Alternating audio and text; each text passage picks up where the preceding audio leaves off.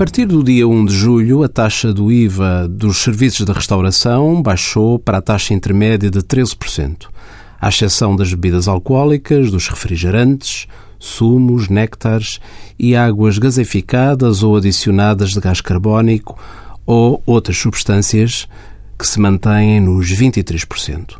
Sempre que num restaurante no âmbito de uma prestação de serviços de restauração, seja servida uma bebida alcoólica ou uma água com gás, por exemplo, a taxa de IVA a aplicar é de 23%.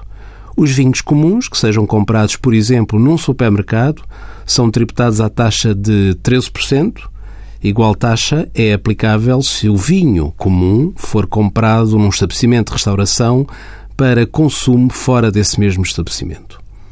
A taxa de 13% aplica-se também às refeições prontas a consumir, no regime de pronto a levar ou a entrega ao domicílio, os pratos ou alimentos acabados de preparar, prontos para consumo imediato, com ou sem entrega ao domicílio, takeaway, drive-in ou semelhantes.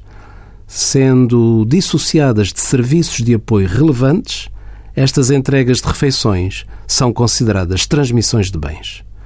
Envie as suas dúvidas para conselhofiscal.tsf.occ.pt.